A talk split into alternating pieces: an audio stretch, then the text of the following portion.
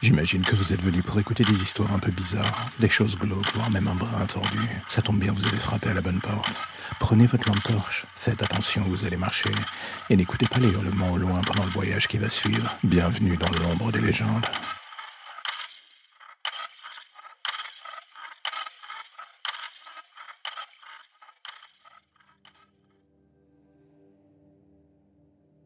Je n'ai jamais cru que les monstres existaient.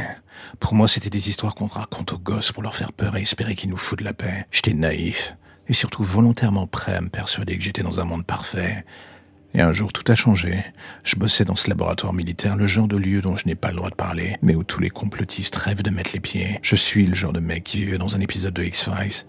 Et d'une certaine manière, la chose me faisait rire jusque-là. Je me disais que ce que l'on faisait, c'était pour le bien du plus grand nombre, que même dans l'ombre, on avait une vraie utilité pour le futur de la planète. Qu'est-ce que j'étais con. Et au bout d'un moment, tout a basculé. La nature des expériences, les tensions en interne, et surtout les premiers incidents, les vrais. J'ai vu l'atmosphère changer d'un coup jusqu'à ce que ça devienne absolument invivable.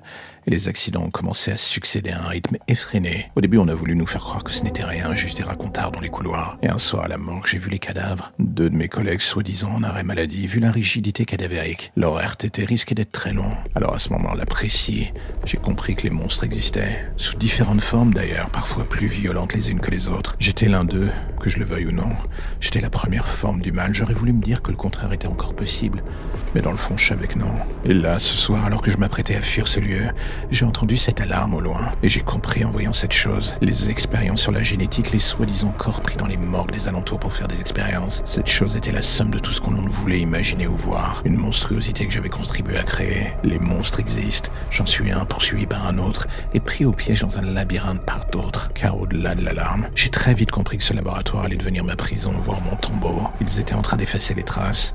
Et ce soir, que je le veuille ou non, j'allais mourir de la main de ce que j'avais aidé à créer. Où que vous soyez, qui que vous soyez, ils vous diront des tonnes de mensonges pour vous faire croire que tout va bien. La seule chose que vous devez garder en tête, est qu'il est sûrement déjà trop tard pour vous. Ce n'est plus qu'une question de jours avant que l'épidémie se répande. J'ai envie de dire que Dieu ait pitié de vous.